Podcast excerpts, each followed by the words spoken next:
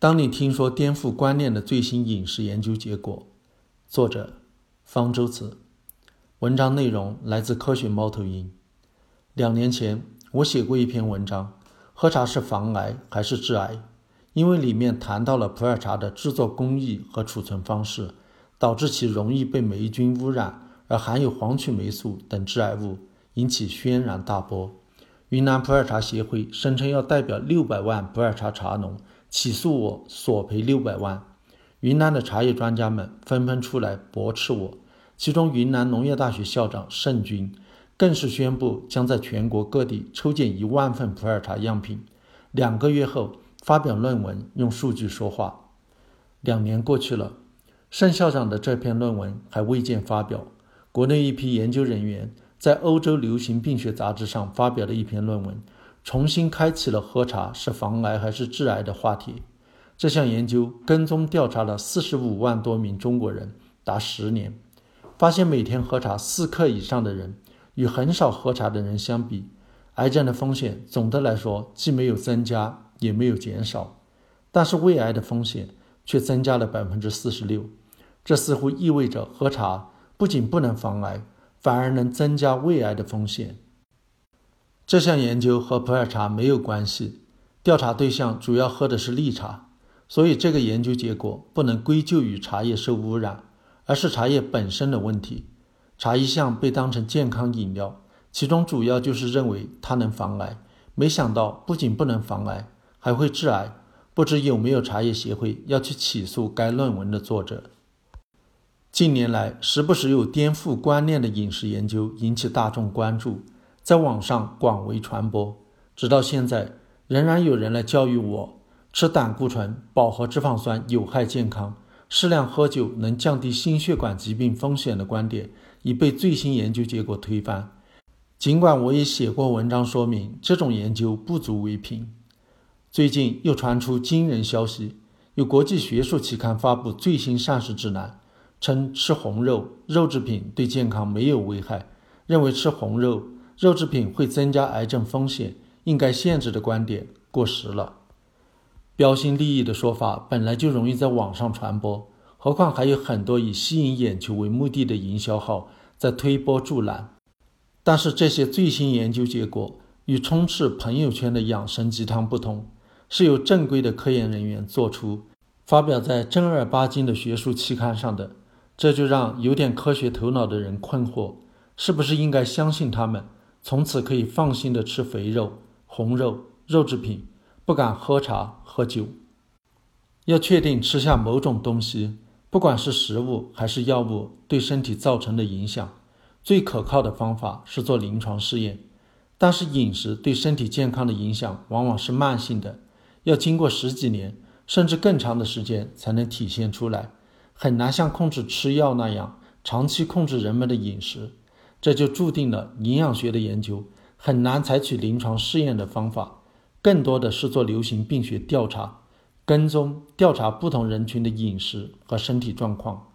严格的说，流行病学只是确定二者之间是否存在关联性，而不是因果关系。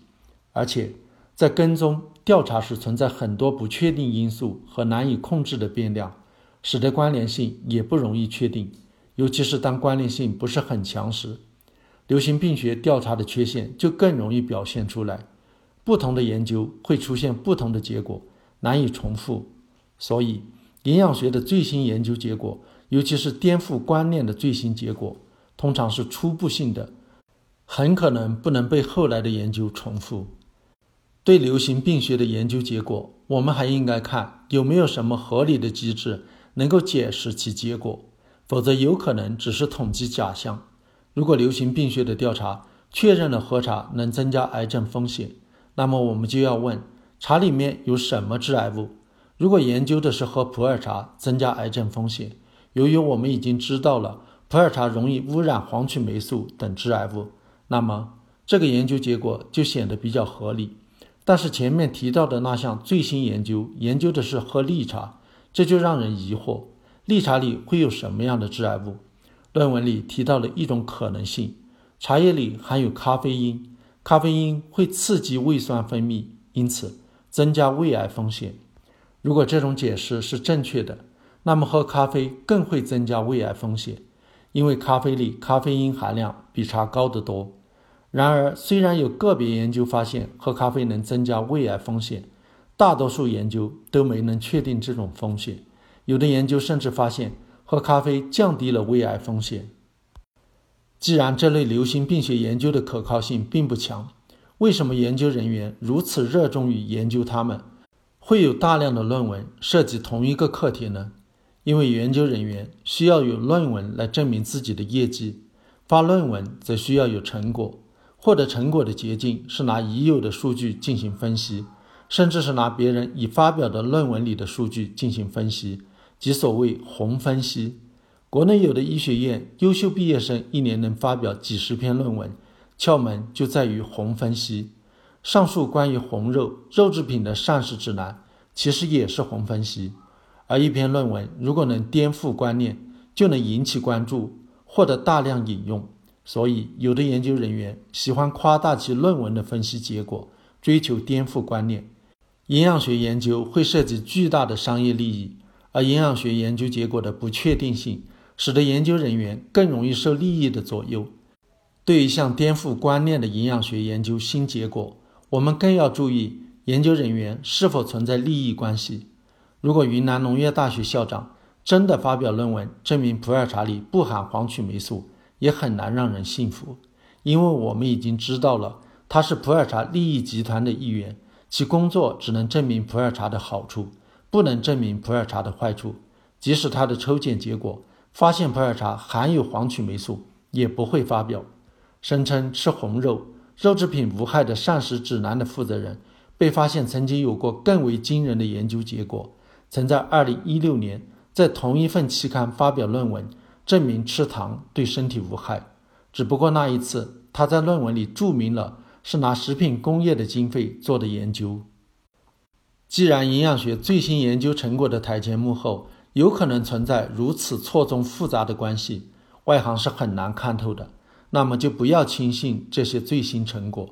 而应该仍然接受权威机构制定的膳食指南和建议。权威机构代表的不是个别专家的观点。而是众多专家在审核了各种证据之后给出的学界共识。个别的专家有可能被企业收买，但是要把众多的专家都收买了却是不可能的事，除非你相信阴谋论。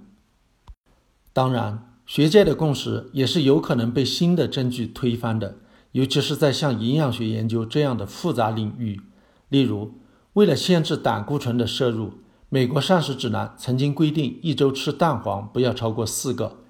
后来的研究发现，一天吃一个鸡蛋并没有导致体内胆固醇增加，就取消了这个限制。国际癌症研究机构曾经把咖啡列为可能的致癌物，进一步的研究认为咖啡致癌的证据不足，国际癌症研究机构就不再把咖啡列为致癌物，能够根据新的证据做出修改。恰恰说明这些权威机构是可靠可信的，